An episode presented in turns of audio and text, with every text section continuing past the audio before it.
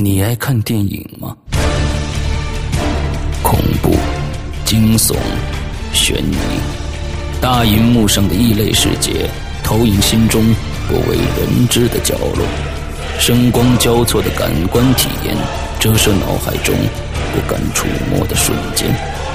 鬼影人间推出 Podcast 平台首档电影访谈节目，聊聊那些幕前幕后鲜为人知的事儿。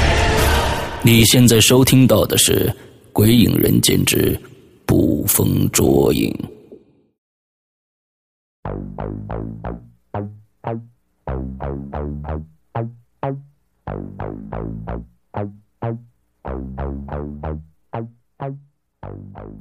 啊，各位听众，大家好。呃，现在你收听到的是《鬼影人间》的捕风捉影。那么，接着我们今天呢，还是请到了 C Mouse。哎呀，对，C House 是一个乐队，嗯，和波米夏啊，这这老朋友了。之后呢，我们接着上一期的话题，接着我们聊漫画英雄的蝙蝠侠啊。这因为现在我估计出这期的时候，蝙蝠侠已经上了，大家已经看过了啊。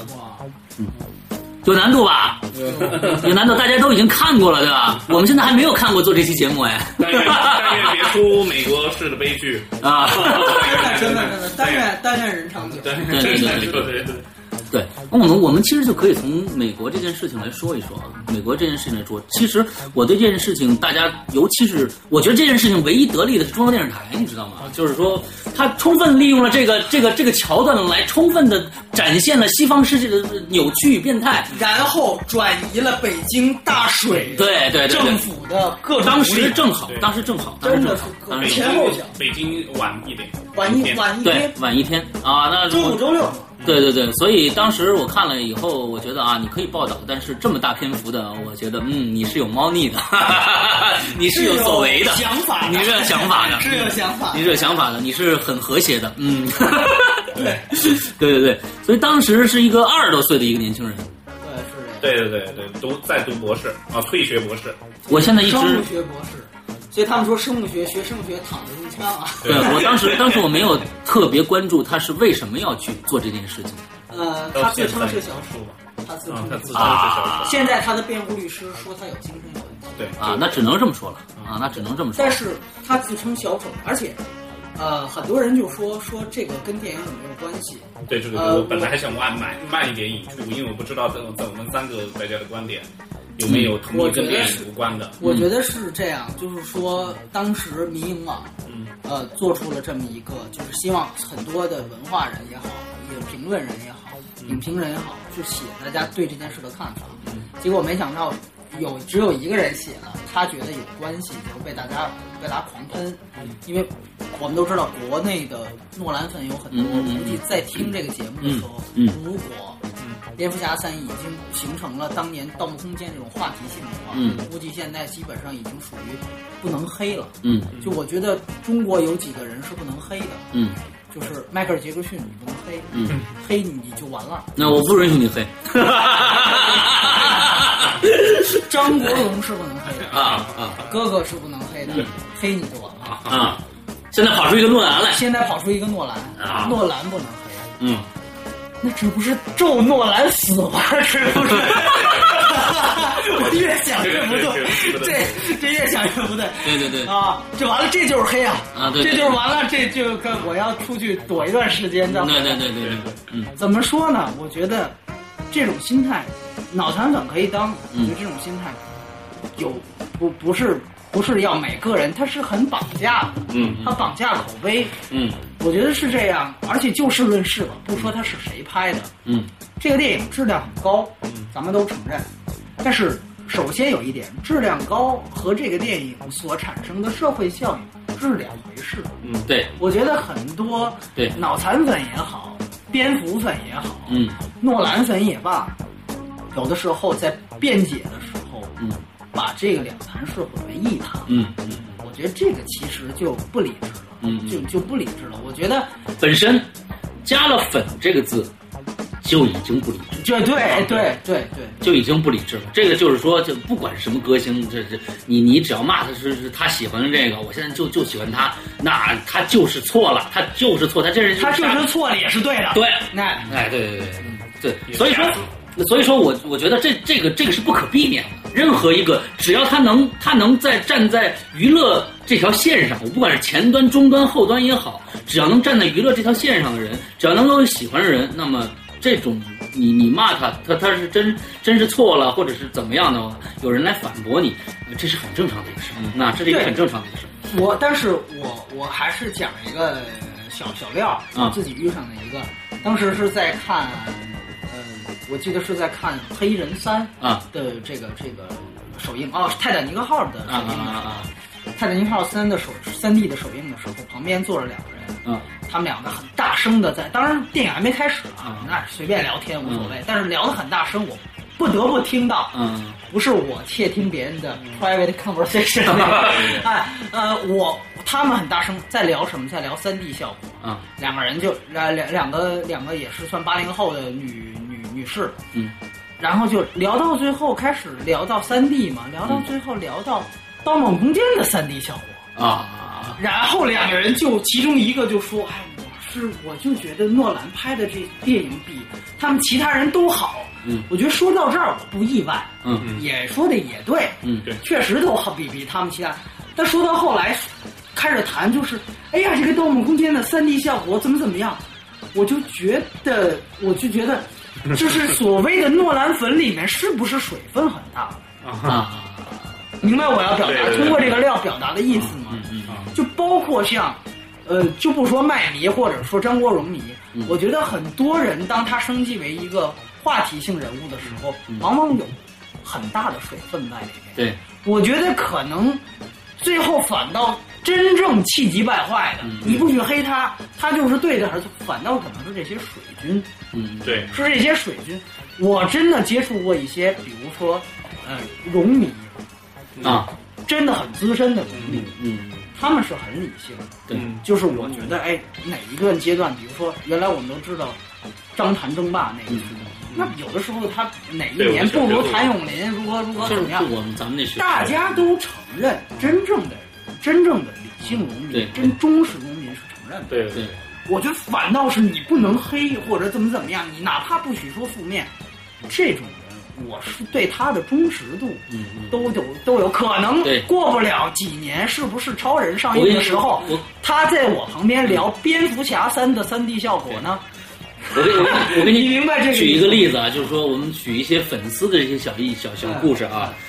就是我有个朋友叫杨月，他现在也在做 podcast 啊叫叫 podcast。完了之后，他做了一期呢，就是关于林宥嘉的，哦，嗯。叫好像我记得叫我爱林宥嘉啊，嗯。但是里面是全是骂林宥嘉的，嗯。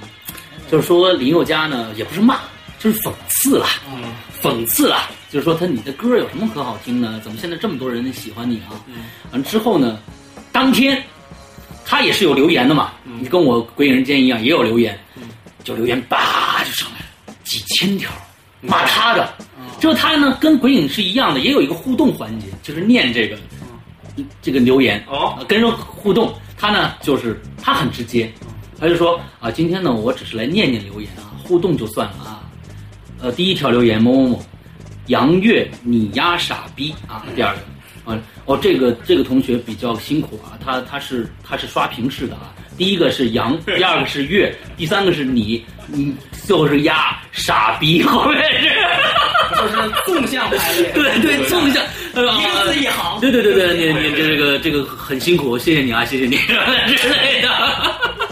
就是说，我们我们我们不是说这个大家支持一个一个人啊不好，或者但是我们要客观，我们我们只是我们只是支持一个客观理性的一个态度去支持一个艺人或者是一个一个现象啊。你要，比如说现在我们最近奥运会有很多的这种骂来骂去的事情，那大家各持各执一词。那虽虽然说你你说的也有道理，他说的也有道理，但最终其实还是要存异。对，求同存异，不要互相的谩骂到一个不可截止的这么一个一个一就个一个。恨不得我们要无无法天要约约出来打一架。嗯对对对那我觉得这就是这论战的终极形式。如果就这样的话，对对那我对对觉得就没意思了。对对那两个粉丝团出来还不得械斗，对吧？还不得变成群体性事件，对吧？对对对，所以蝙蝠侠这件事情，我觉得现在应该都看过了。我觉得很多很多，假如说是、嗯、这个迷的话啊，不管诺诺迷还是扁迷啊，都都已经看过的话，我觉得大家应该有一个，我我我我们现在在做这期节目的时候还没有看到这个电影，但是我们相信它是一个好作品，我们相信它是一个好作品，所以我们只是在想跟大家在我们没看之前呢，我们分享一些这些呃，不管是导演也好，还是演员也好，还是制作过程也好之间的一一些呃八卦的事情，或者从里面引出一些观点来。对，嗯。我觉得是什么呢？就是你像诺兰刚才说，我们承认他拍的这个《蝙蝠侠三》是好电影，嗯。但是我觉得一点，很多人现在用一个词嗯。叫神作，啊。微博上啊，还有豆瓣时观上这种词很多，神作。嗯。说诺兰这个什么什么电影是神作，嗯。基本上都他拍过的，好像都都被封为，都曾被封为其实大家要是看过要看过《失眠症》的话，它绝对没有第一版的《失眠症》好，对，绝对是没有，绝对没有是是是北北欧那款好，那款好。这个是肯定的。嗯。就是他翻拍还用的是大明星，是他等于是第一次威廉罗罗宾威廉罗罗宾威廉斯。和这个 Al Pacino 对 Al Pacino，对，这个算是双雄对决，对相相当好。这是他进试图进主流电影的第一炮。对这炮我认识一个，就是法兰西胶片，他是诺兰的自自称是脑残粉，嗯他很理性的说，他说，当你真正认为自己是诺兰忠实粉的时候，嗯你必须要承认，他这第一炮是哑弹。对。嗯，哦，这是标准啊，好，嗯。他是他是这样想，他说，如果你仍然需要认为什么对，这是为什么接着卡是烂歌，对，你等着被留言吧，你等着被留，你就是一个字一行，对对，你这还字母啊，嗯。对，所以所以就回回到这一点，就是说，我是这样觉得，神作不是没有，对。但是我觉得他的很重要的一个标准就是时间考验。这点我我们同意，现这点在我同意。我们现在可以说《二零零一太空漫游》是神作，嗯，我们可以说西北偏北是神作。MDB 上照样有打一分的，有照样有，即便如此，这都是后话。对对，我们可以说《教父》是罗生门，罗生门，这些都没问题。对为什么？因为它经过了时间考验，不是说你当时啊，这个《教父》拿了一奥斯卡了，我就神作了。那还有 N 多拿过奥斯卡，最后出来觉得太一般的，像前一段红很借着奥运会很红的火火火之战车，片子拍的什么，对不对？不是当时红就红，它一定要经过时间考验。对，这话到现在也一样。嗯我觉得五十年之后，嗯五十年之后的人，对吧？那个时候的五零后、对，四零后，他们在看诺兰现在的电影，在看《盗梦空间》，在看《蝙蝠侠前传》系列，对对。如果他们觉得嗯还是很厉害，对，那他就很厉害。其实这就像怀疑叶诗文这个他用的新闻知道吗？没问题，我就想说这个，就是体育里面是有这样我们记得，我嗯。我们记得，就是体育里面是有这样一个叫八年，嗯十二年吧，十二年也有叫八年，就是当年我们记得零零年悉尼奥运会，女飞人琼斯嗯。那块百米金牌后来被吊销了，对，包括原来是卡尔刘易斯是吧？没有约翰逊，不不，迈克尔约翰逊，迈克尔约翰逊的金牌被吊销了，啊是迈克尔约翰逊，我不知道，我这这这这是有一个很有名的门对，就是那个都跟马跑过步的那个。对对，对对对对，是那个，就是迈克尔约翰逊。就史铁生很的偶像嘛，史史铁生的偶像，对对，他们的金牌后来都被吊销了，为什么？这不提也失稳了，这要不然又又又得被留言了。啊对，就是他们的金牌被吊销，为什么？因为他要经过时间考验，嗯，八年、十二年之后，对，这我说的就像一个电影的狂热期间，电影虽然没有体育这样一个明确的时间概念，哎，我规定啊，谁谁规定？就我我我这个电影必须过十二年或者多少多少月，嗯没有这么一个保质期，对。但是也有这么一个概念在，嗯嗯我觉得这个概念是在的，嗯。而且我觉得十二年够吗？够，嗯。八年够吗？不够。我们可以举反例，当年《普罗米修斯》的导演莱德里·斯考特可能拍了他，虽然他还在持续创作生涯，但估计很多人盖棺定论，嗯。是他的生涯最佳作品。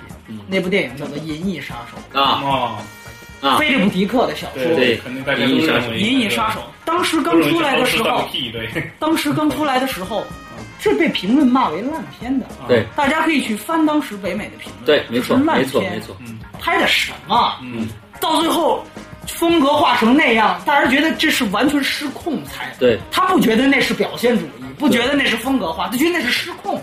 嗯，但后来我们都知道，莱德里·斯考特是在每剪一版就牛逼一次，它总是出现不同的导演剪辑版。对，因为第一版确实也因为制片人把它给糟改了，后来每次重映，嗯，哎，这个口碑好一些。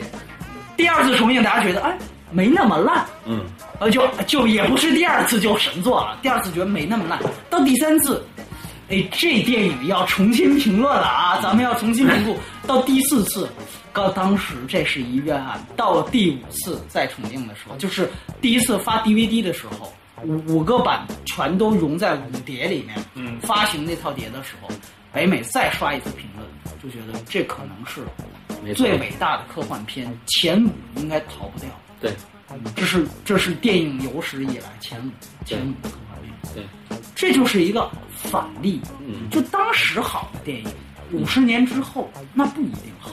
嗯，当当时不好说烂的电影，对，那五十年之后未必。啊，我的例子正例是像追捕这样，就是但是但是日本的那追捕对是对中国人来说，但是没什么选择，就经典啊什么。然后我爸后来这在日本一直就不怎么样，对我爸后来再把碟放进去的。哎，我们当时为什么喜欢吃东西啊？对对啊，包括少林寺，对对，是吧？就啊因为没有办法，那个时候选择是对对对，这不一样。因为电影院一个月、仨月、半年就放这么一个片子，没有办法。嗯，但是我觉得那个时候是客观条件所限。嗯嗯现在大家选择多了，嗯。再这样穷嗨嗯。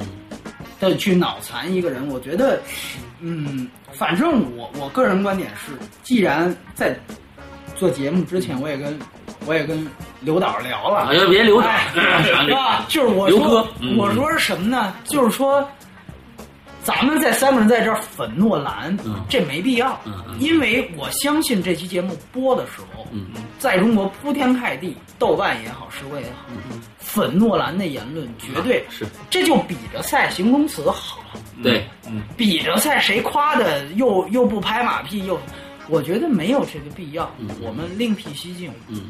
就算就算就算耍个性吧，嗯。对吧？哦，我都没搞，但是我一直我都说我不太喜欢。好，那你谈谈你的看法，对。对，我哎，你觉得 你起码前两部你都看过的，对，都看过，但你是因为之前里面我传我我的那种也也就是一样的，我有时候在商业片里面搞，搞就是就搞搞搞哲学其实啊，我们从最新的蝙蝠侠里面看不到太多的哲学理论在里边。我觉得他更多是社会学家，对对对对它有一些，这也是我为什么一再强调，它社会学价值之所以大，所以我说它跟丹佛案、枪击案嗯，紧密相连紧。密相连，我紧密相连电影免不了责。对，当然很多人很很多人辩护是这么辩护说，你不能说那个那个那个就是电影是罪犯。嗯我说了，这个世界不是非黑即白。嗯嗯我们不是说电影是罪犯，我们也没要呼吁把诺兰抓起来判刑。当然不可能。我们说的是电影不能免责，或者说在此时电影人不能装无辜。嗯，嗯，这个观点我觉得可以有。那没错，可以有，他不是。不是在完全没关系和是罪犯之间就没了，嗯他不是硬币两你面就。穿小丑服了，就是我要扯到那个最近那个省，就不就是也是东北是辽辽阳吗？那个杀了。他因为跟女朋友啊对对对对对对杀了八个人，他穿着游戏的服装是哪一款游戏？这我觉得这一定要，总有这样的人，这总有总有这样的人，嗯他是拼一定几率的。当时我记得那个是周黎明还是谁嗯说这个。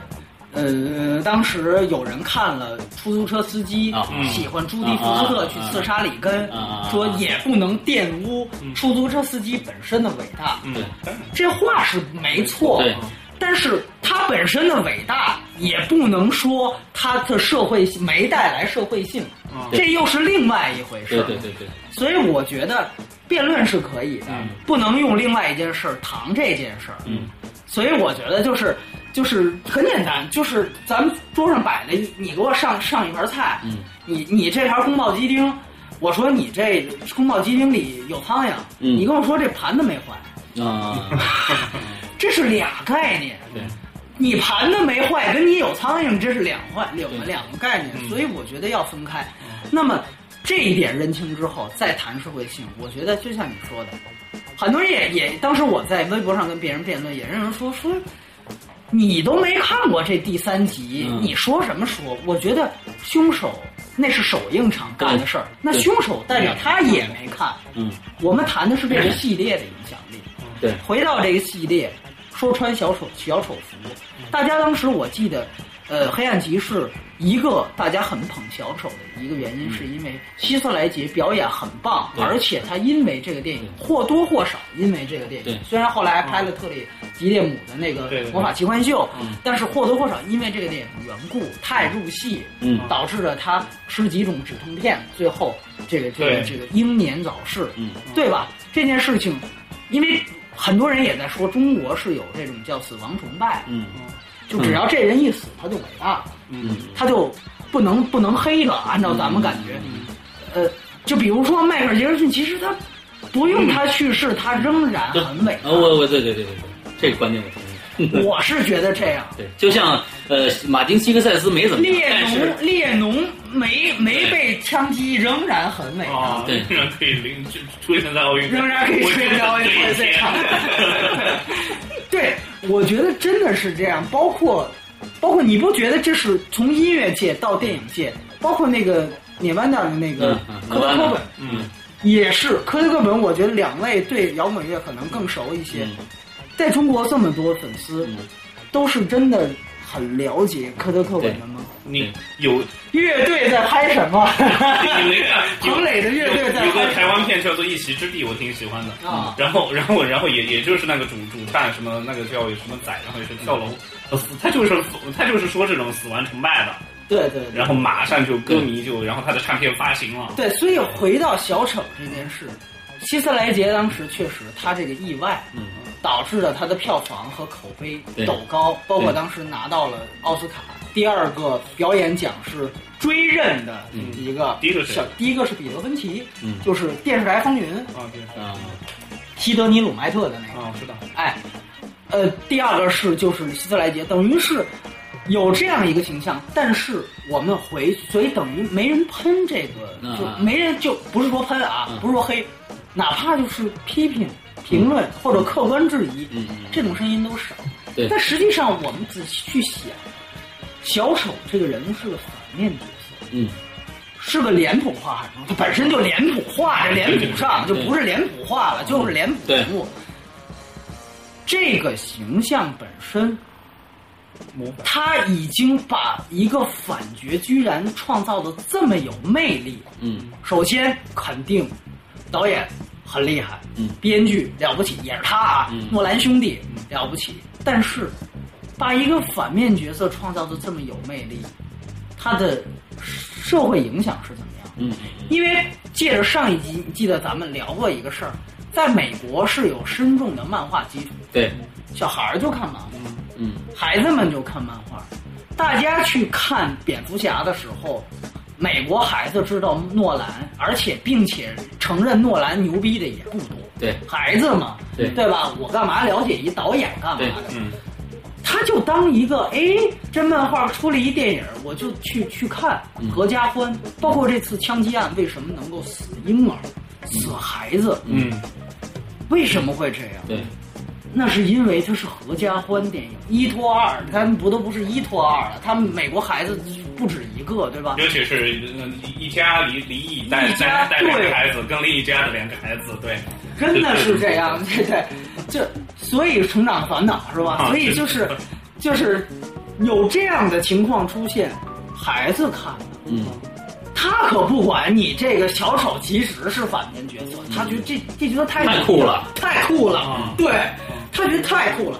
孩子没有他的善恶观没有形成，三观还没有形成，按咱们中国话讲，嗯你这样塑造一个很有魅力的，塑造的还很成功，他造成的社会影响。对对，一些心里有扭曲的人，他也需要导火索呀，嗯。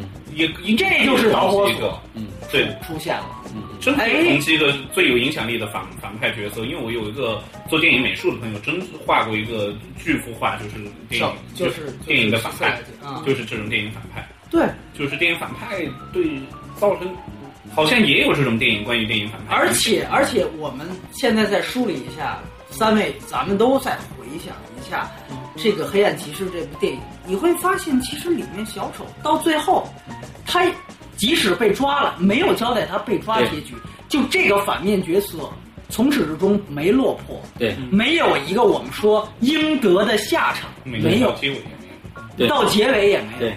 对，而且你记得我印象当中非常深刻，也是我跟一个诺兰粉一直在争的一点。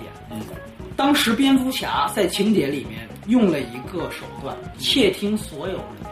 呃，通讯对工具对，到最后，当时摩根·弗里曼饰演那个角色就质疑蝙蝠对侠，我没有那么大权利，说：“你怎么有这个权利？对。说你用这种方法，嗯。你用以恶去治恶，你本身又和恶有什么区别？”对。当然，后来那个诺兰脑残粉他说，那诺兰交代情节说把那个机器毁了。我关了，嗯。那我问你，我拿刀杀了一个人，我把刀销毁了，嗯我能为我杀人这件行为负责吗？嗯能为他这件本身窃听行为的使用本身已经把这个电影我们说大大的黑暗化。本身其实他他要讨论的就是说，是可能就是我们原来的那种观点，就是善恶是相依的。嗯嗯嗯，没有恶人，嗯也就不会有超级英雄。嗯对，就是他两个两者是绑架在一起的。对就像小丑在里面说的一句话，跟蝙蝠侠说一句话，你不觉得咱们两个很像吗？我们都是怪胎。嗯嗯嗯这他他的每一句台词，每一个情节，实际上都在极大的模糊善恶观念。对，这个作为一个我们觉得我们希望看一部思辨的电影观众来讲，哎，我们觉得这挺好的。嗯嗯首次我们不像变形金刚那么粗暴，嗯哎，一大波妹出来拯救，呃，她的男朋友拯救世界，完了把这霸天虎干了。哎，我们首次看到一个，但是对于小孩来说，嗯，你这么模糊善恶观，嗯孩子们怎么想？对，那些本来就负能量很大的变态们，杀有成为杀人狂潜质的人，我们说，因为有说句实话，这个大家不得不承认，可能天才跟疯子就是一线之间。也就是真的是一线之间就是小丑和蝙蝠侠。当然，这也是回到电影本身要说的。嗯。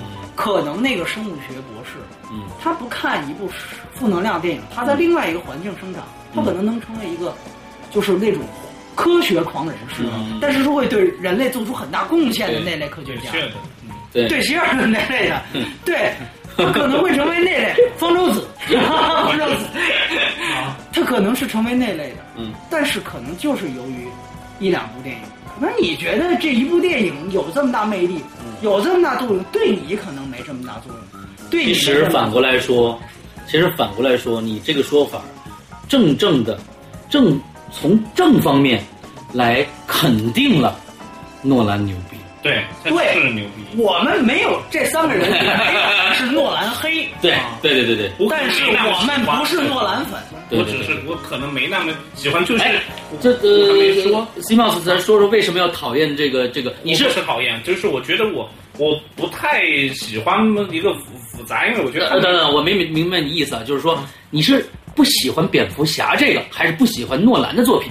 哦，呃，不能说不喜欢诺兰作品，只是诺兰作品对我来说没那么大魅力。我拿那个《盗梦空间》来说，我就觉得就是一个，可能我对这种逻辑的玩，有人喜欢玩杀人游戏，有人喜欢玩三国杀对，我参与感相当低。嗯我觉得有人喜欢欢玩真心话大冒险，对可能你是属于这不是我喜我就喜欢泼水节啊、火把节这样用身体很直接的对粗暴的、对简单的玩游戏别别讲什么逻辑，嗯然后但是呢，嗯、盗梦空间》对我来说，它就是一个把杀人游戏一个很简单规则的一个杀人游戏，把它复杂几十十几倍。嗯对对我来说，因为它还是这么简单。对我，我是《盗梦空间》那个事情，我也并不认为它是一部神作，对，我觉得我认为它是一部挺好看的商业电影。对，仅其实我更喜欢诺兰的《Momento》，哦。对我其实真正的我们说，呃，两个高端的呃诺兰粉，或者说看电影很多的资深影迷，一般承认诺兰两个电影，一个是有人说《美馒头》，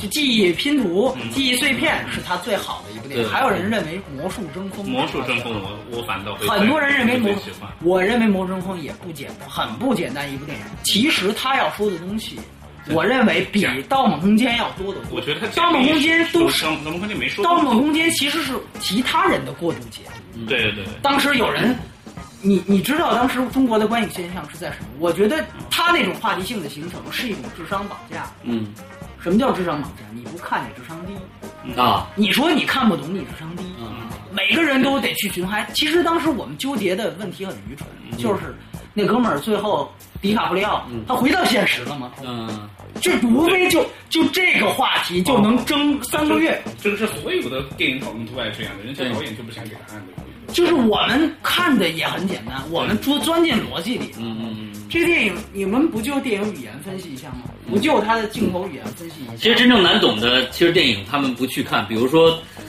妖夜黄宗》，哎，妖夜黄宗比如说《穆赫兰道》，都是关于梦嘛。其实对，当时有的是大家也在说，就是，呃，《盗梦空间》说是第一部把梦讲的那么牛逼的电影。当然不是后来大家说，那你把八部半放在哪？啊，是啊，对八部半，你把八部半放在哪儿？克里斯汀啊，邓斯特最喜欢，邓斯特喜欢的是梅根福克斯最喜欢的。梅根福克斯在最在在这个如何中看心理，对，就是说，您说的大卫林奇的两部，对，菲利尼的，嗯这些都不说。后来我们原来去看一个叫《十三层阶梯》那部电影，啊啊啊！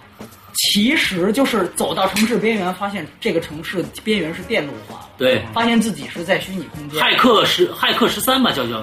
对对，也叫骇客十三，这是就是配合骇客骇客13系列上，对对对对它原版它也是好莱坞那个版，也是翻拍，大家有机会看原版很棒，也是澳大利亚的一个电影，就是属属于这种对所谓的套套梦环节。对对对再说的更普及一点，金敏的红辣椒嗯，嗯，能逃开吗？对对对，金敏的盗梦女孩能逃开吗？嗯所以我觉得很多人就觉得好像这个就革新了，没有革新。其实呢，这创是这是在梦里边啊。其实梦，他呃，诺兰的这个《Inception》这个里边，他把梦太具象化了。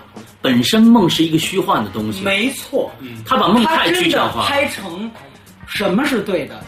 呃，穆赫兰道的感觉是对的，穆赫兰道和和妖妖夜荒踪荒感觉是对的，嗯。那是真正的八部半的。感觉到最后变成一个狂欢。有人说钻到桌子底下就是钻到了，就回人类回到了子宫里面，对，对。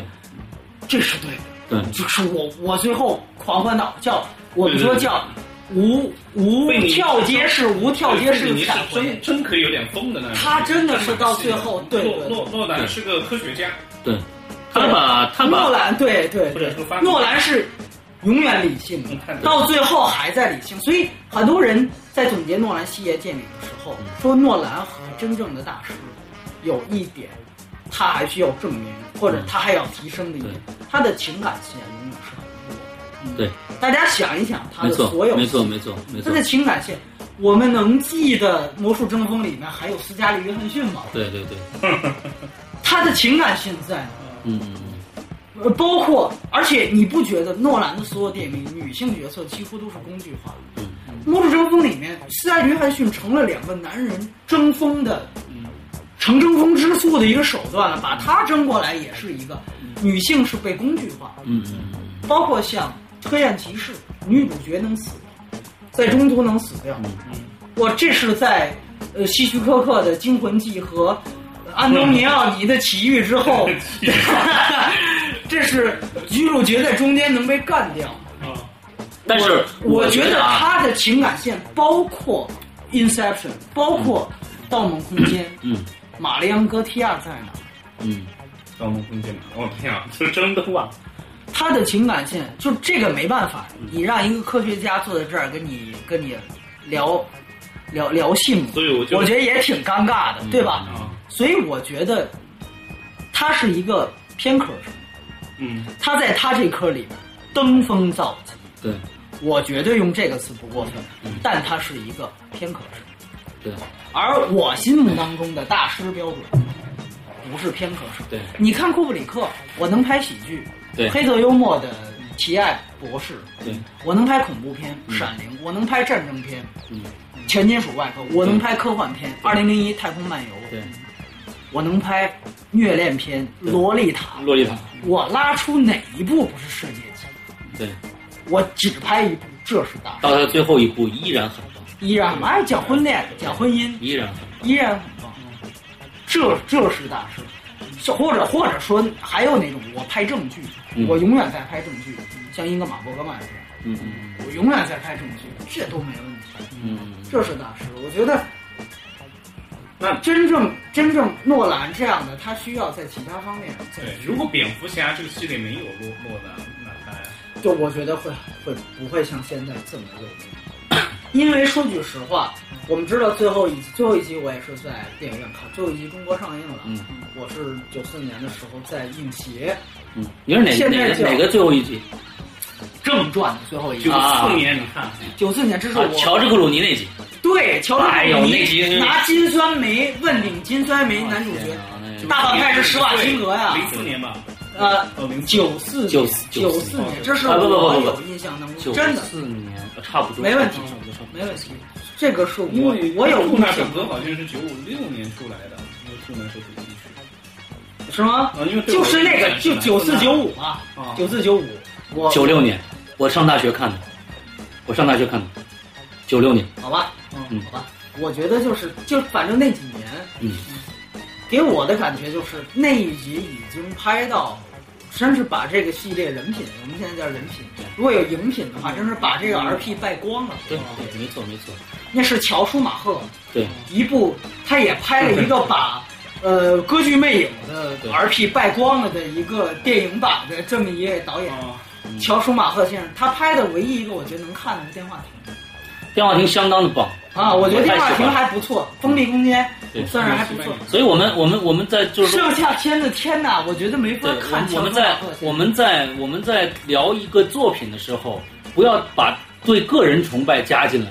一首歌好听，不管他是李宇春唱的还是 Michael Jackson 唱的，这首歌好就行了。对对对，电一个电影，不管是他妈的马马丁西克塞斯拍的，还是他妈的马王金拍的，对，还是这个这这个这个这个这个迈克尔贝，哎，呃，对，谁拍的？我们只看这部作品好不好，我们不要把个人崇拜加进来。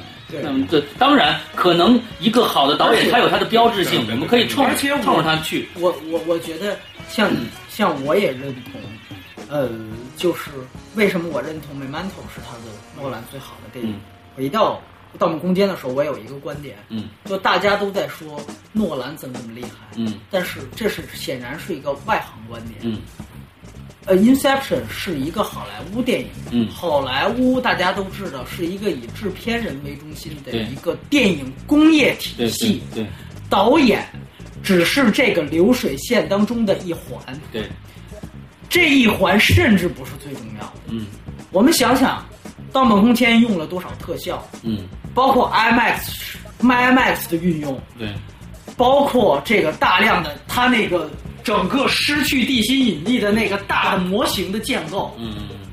这个是诺兰自己能够完成的吗对？Inception 这部电影之所以这么棒，嗯。或者这么好看，按照我的观点这么好看，它建立在好莱坞强大的造梦的技术基础上。对。没有这个基础，诺兰的创意，他的想法就是天马行空，所以也执行不出来。所以《Memento》《Memento》这这部片子就完全的是这样对他的一个更大的肯定，对，没有任何的就我没技术环节。有技术，环节，就俩人儿就反正就这么这么拍来拍去，很低成本，纯靠剪辑术，对，纯靠剪辑讲故事的顺序，来完成，对，就是颠覆呃叙事结构，对。来完成一部电影，对。并把它做的很棒。对。充其量给他个终检权。对。对，我觉得，所以到对，所以到《盗梦空间》，我觉得它的牛逼之处也不完全从诺兰导演自己。嗯。我们始终很多人应该理解的一点就是，好莱坞无论是斯皮尔伯格，还是诺兰还是迈克尔贝这些很有名的导演，他们都不是靠自己，包括比特彼得杰克逊，马上要出《霍比特人：指环王》前传，他们都是建立在强大的技术基础之上。对，就有人会，你会认为《群尸王国界》是彼得杰克逊最棒的片子吗？呃，是。王国，《群尸王国界》《群尸王国界》很棒啊！说说实在，我我认同，我认同那个《罪恶天堂》是，行吗？凯特温斯莱特呃的那部拉拉片，那是他的处女作。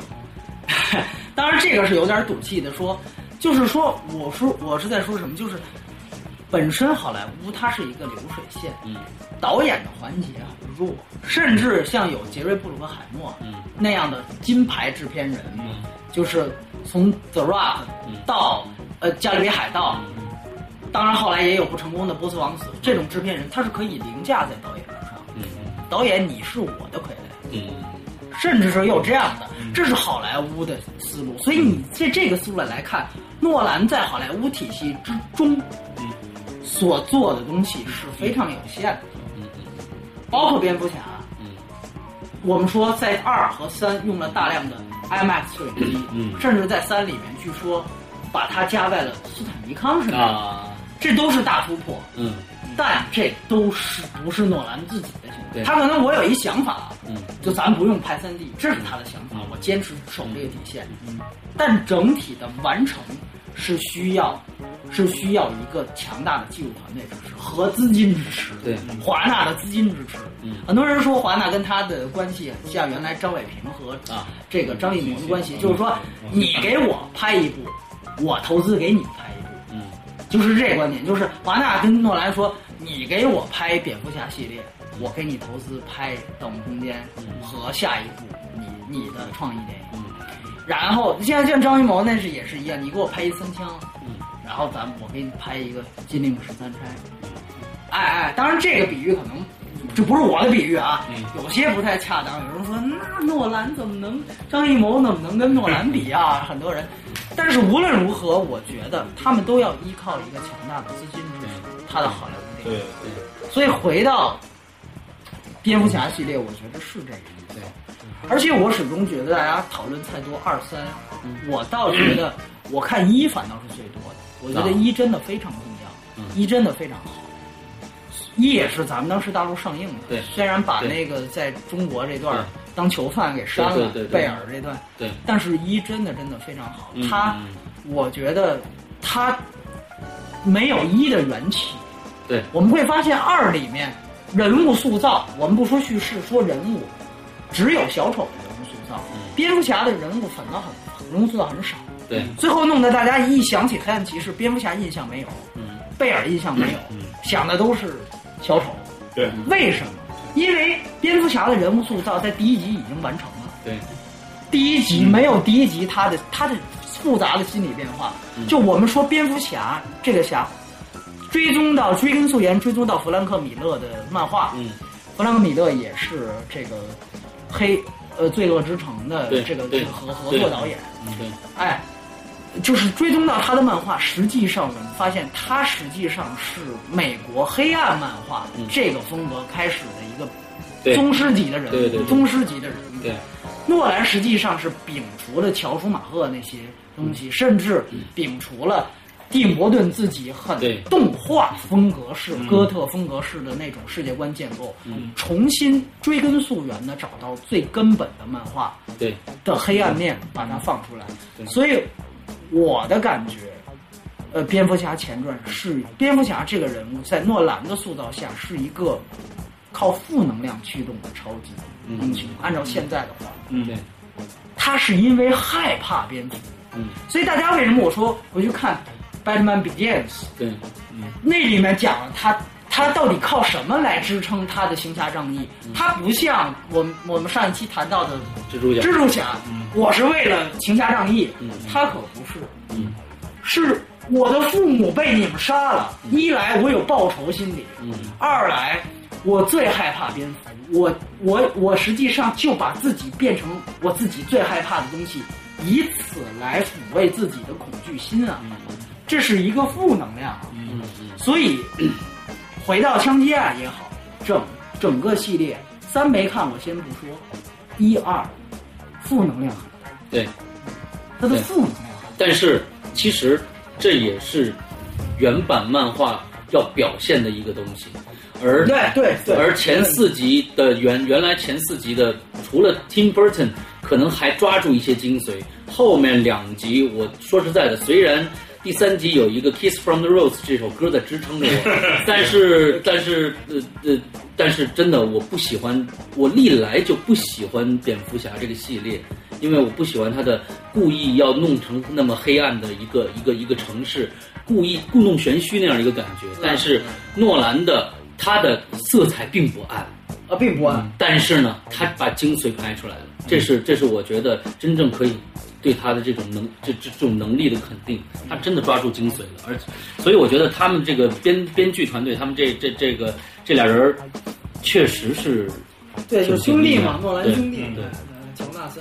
对这这两个人确实是很在在编剧上，咱们看了他所有的片子，在编剧上都很成功，对，我觉得成功，，我觉得他的叙对叙事是无懈可击的，对。他的有他的叙事永远是无懈可击的。对。但是我觉得就是说，我们希望看到诺兰突破自己。嗯。当然不是索德伯格那种突破啊，改名儿我去其实我感觉十二罗汉我我感觉就像，我觉得像库布里克这样的导演嗯，太少了。就是说，他可以把所有风格的东西都驾驭在我的风格上，我都可以拍一部。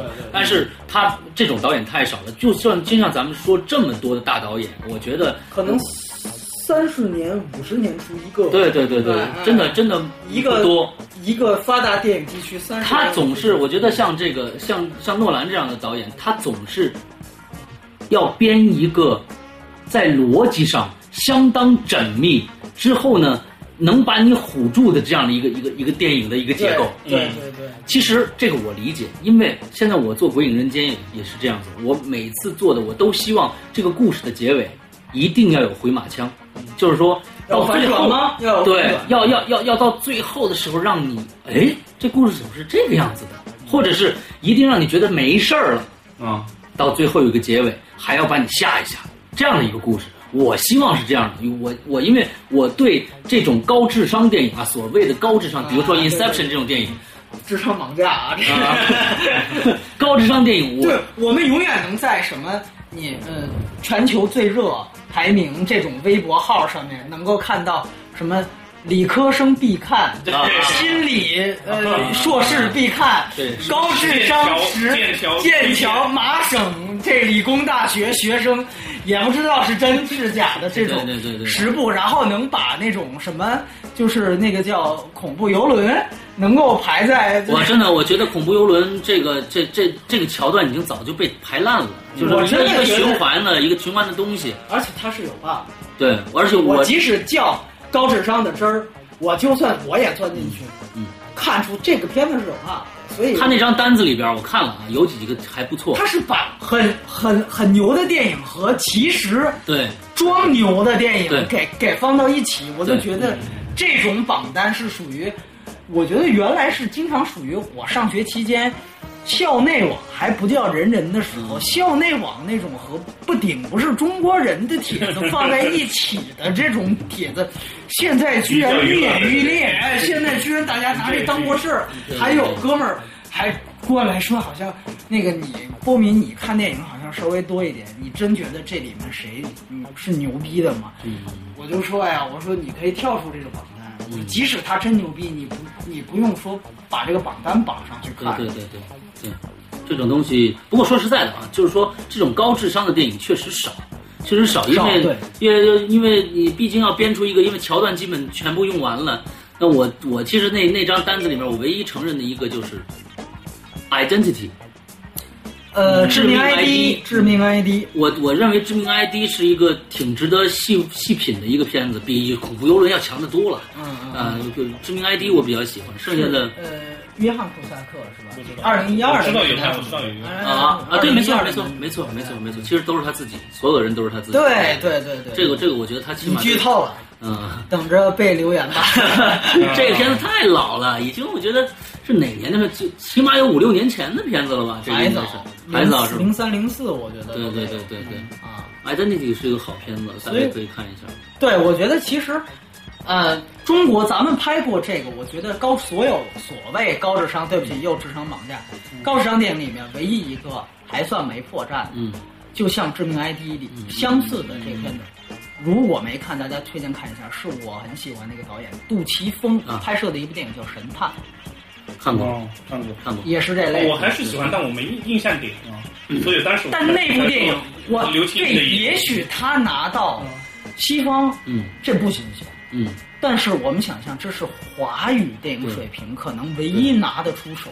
我居然逻辑能够，这就是我们说所谓银河的厉害。哦，他的编剧团队就这么多人一起，韦韦家家辉啊、尤达志啊，尤达志这些人类似于致命魔术这样的，但是我对对对，真的非对常特别好因为前几天我我在前上星期哦，对对对，一个多一个月了，我在广州前最近无线台在哦是无线台嘛，在明珠台在办，在办一个电视剧在办一个电电视剧，也是神探这这个路数的，啊也是变魔术什么的，嗯，但是人家的人人人家的结构摆在那，他再怎么做，也就是对我我拍了一遍我我觉得神探真的可能是，而且，呃，我我不知道呃听众里有多少碟友。原来我们淘碟很很在乎的几个品牌，除了北美的 CC 之外，嗯。啊，我们说就是美国就是西方的发发碟厂商啊，就是出版商，嗯。还有像这个这个英国有一个就是欧洲有一个尤里卡，嗯还有一个叫叫 Master of Cinema，我们叫大师系列。啊，啊对，没错，神探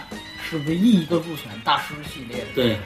香港电影。对，就可想而知这个地方，而且还发了蓝光，嗯嗯就蓝光出了，有那些老香港片，呃，蓝光这是唯一一部，蓝光这是唯一一部，嗯嗯哎，所以说，我觉得，呃如果说这个片子，呃，这这个谈话还有点推荐片子的功效那，他完全可以。神探，神探好神探东西，嗯，神探。其实我觉得在过去老的对，所以我，呃，您您您说。啊，就是说，在我就说起银河这事儿啊，哎。就是说，在九十年代末到两千零五年之间啊，我我觉得两千五到不了，嗯。在我九十年代中期一直到九两千年过一点儿，银河的出了几部片子，就是别就是韦家辉、韦家辉，还有这个呃，你刚才说那个杜琪峰，还有那个谁，尤达志，尤达志这三个人，只要你看了这三个人的片子是那个年代的，你完全可以捡起来看，是每一个都是精不要精品。不要到比如说比如说这个啊，比如说这个，我最喜欢的一个叫《两个只能活一个》，哦，李若彤，对两个只能活一个实在太牛逼了，就是说是韦家辉的导演，太好了。剩我们俩，是泰国的。对这个片子，我觉得就是他把两个人的绝望用喜剧的这种反讽的这种表表现出来，特别的好。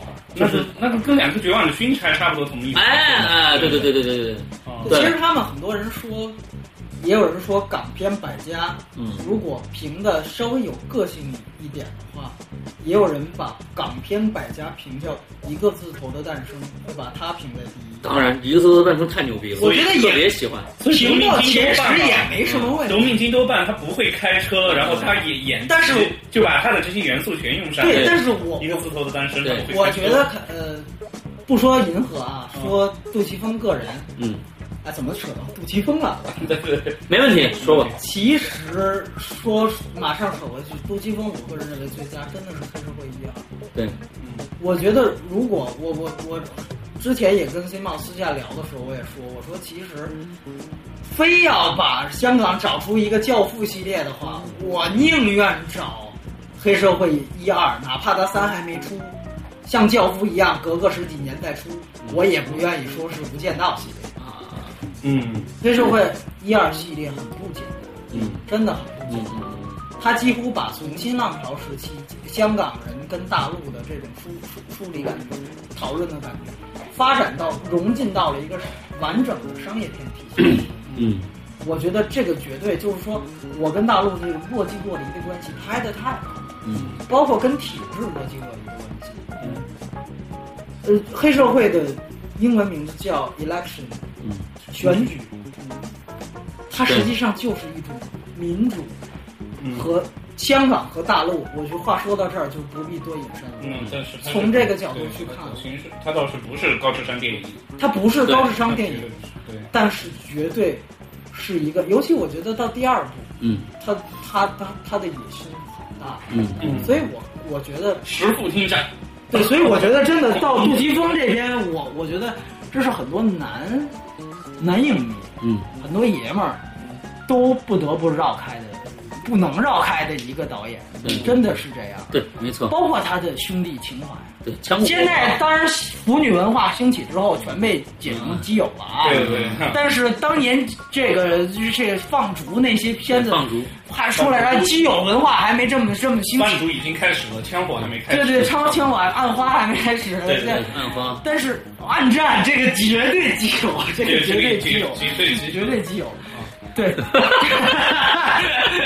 后来发现韦家辉跟杜琪峰不简单，对对对这两个人不简单，这两个人关系真的哎说起来，杜琪峰还是有有很多能可以聊的，赞不绝口。赞不绝口，真的。所以我们不必还是那句话，很多人，呃，诺兰很多的粉丝就觉得，呃，也不不是诺兰很多粉丝啊，就是很多只看美国电影的人觉得华语电影垃圾，不不不，没什么可看。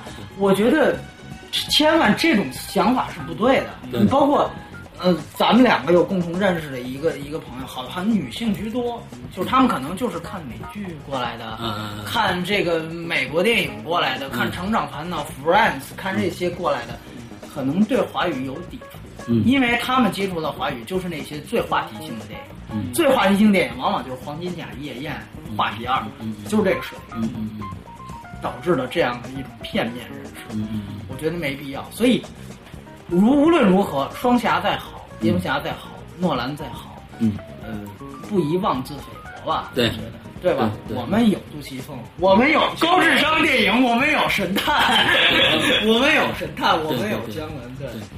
我们也有这个什么，其实我感觉你像最近很火的我们香港导演这个谁，呃，那个香港，那个香港最近其实是在走下坡路。对，但是起码还有他，就我就只只只觉得他一个人，起码还定最后的良心，这个这个这个这个这个作品，作品，曹姐。买买凶拍人，哦彭哦，浩翔，彭浩翔我倒是存疑啊，这个这个我不买凶拍人，我认为他买是凶拍人好片，好片子，彭浩翔存疑，前三部都的观点觉得好片。A V，呃 A V 不错，A V 很好。AV 不错。嗯。买凶拍人对买凶拍人。是是哪一部？我觉得好喜欢。第一部啊。不，要买凶拍人大丈夫大丈夫。大丈夫，对，大丈夫，还有那个伊莎贝拉是就就就就这个存存存疑了，这个存疑了，嗯，存疑了。公主复仇记就开始存疑，对对对对。包括维多利亚一号和对对。致命系列，对，其实但是我感觉啊，就是从彭浩翔来说呢，他是在也是在尝试各种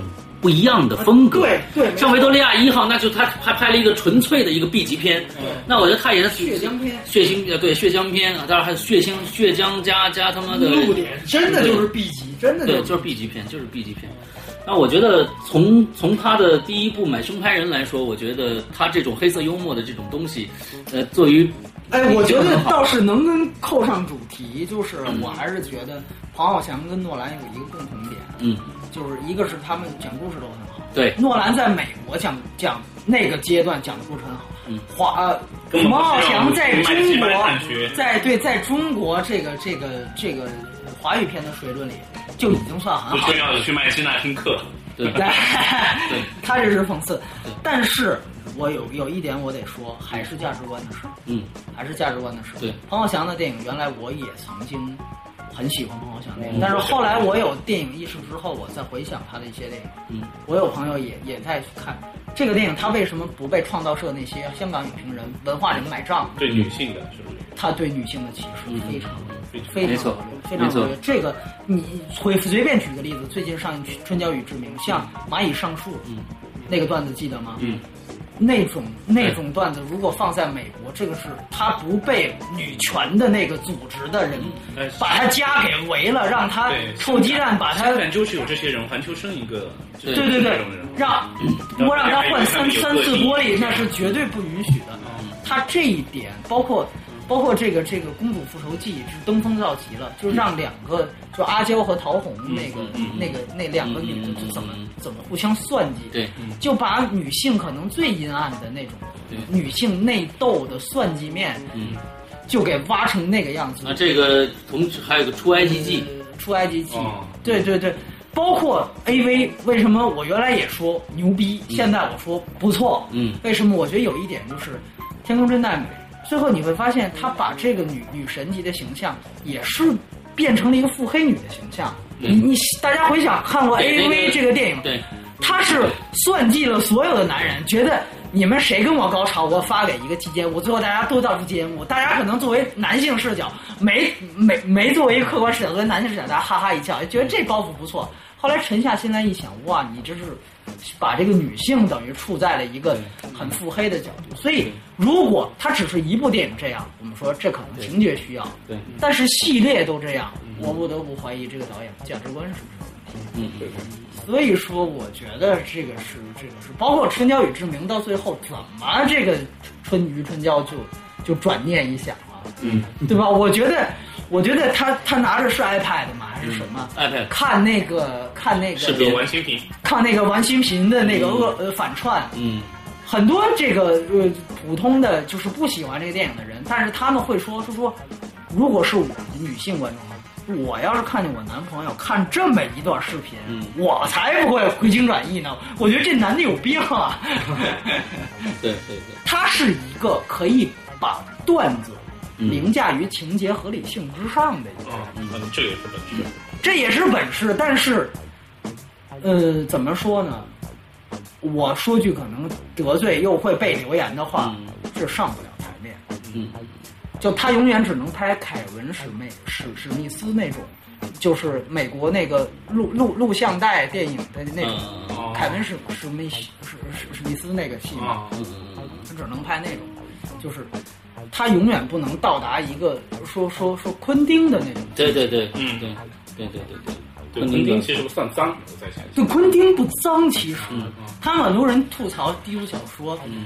呃，当时有有人吐槽，现在已经是早就神作了。嗯。当时，但是后来也有人辩驳说，你说这个低俗小说里边又是有鸡奸啊嗯。这种情节，但你想想，它没有画面，对。它的所有暴力全都在画面之外，嗯。你自己去想，它的所有画面全都是我去救这个要被击剑的人他表现的反倒是正义。嗯。所以你看起来他是他是低俗，嗯。其实他的画面很干净，嗯。而且他宣扬的是一种，很多人为什么说昆汀这个？因为基础小说我们都知道是革新电影史的嗯叙事的这么一个电影，它是划时代的里程碑的，嗯。这个早就没疑问。但是很多人说他为什么要这样叙事？嗯他和那些卖弄叙事的二流电影和不成功的电影有什么区别？嗯他这个叙事真正的有必要的，人们把它读解为他用这种循环叙事来表达一种暴力的循环无尽，嗯这就是美国的社会。说回到那个蝙蝠侠的这种社会影响力的这种，那如果像迈克尔·哈内克这样的人，如果去拍商业片了，我觉得其实是很难的，真的很难。对，对于他的，我觉得就像当年戈达尔狂骂斯皮尔伯格，对，我们从一个中立的角度来讲，他们互相干不了对方的事儿。对对没错，斯后来斯皮尔伯格拍不斯皮尔伯格拍不了灭世。啊嗯。你说他拍不了筋疲力尽什么的，我还存他灭世这种片，他肯定拍不出来，对，绝对拍不出来。阿尔法城这绝对拍不出来对对对对出来。呃，但是这个这个戈达尔拍 ET，你让他拿 ET 的本子拍，绝对拍不烂，拍的会非常的烂，嗯，绝对就跟就跟李安拍绿巨人一样，呃，甚至更糟。对对我觉得甚至更糟。，就跟李安拍绿巨人是意思一样。我真的觉得，因为，呃，我们很多，当然很多看我们说三种青年，嗯。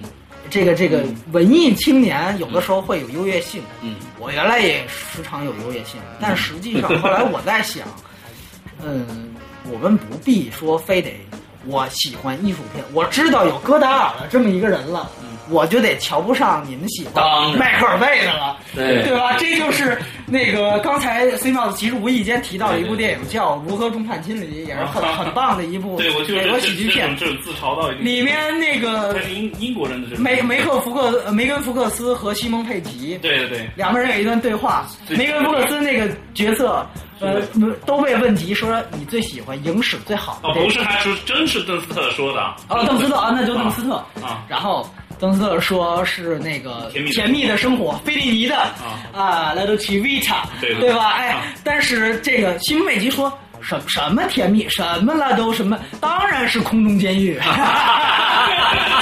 中国哲学这种模式，他他是研究这些的，算是。哎哎，当然是空中监狱。对，我也好喜欢空中。我觉得这个桥段，把它摘除到电影来，我觉得对对，这是一种包容。个人个人的喜好完全没有问题，你喜欢什么都可以，但是不要把个人喜好强加到别人身上，这样我觉得那什么。对对对。所以我们今天聊聊蝙蝠侠，一直聊到了聊到了最后个人喜好，完了之后，呃香港电影聊的比较杂，我们这现在一个相当于一个反。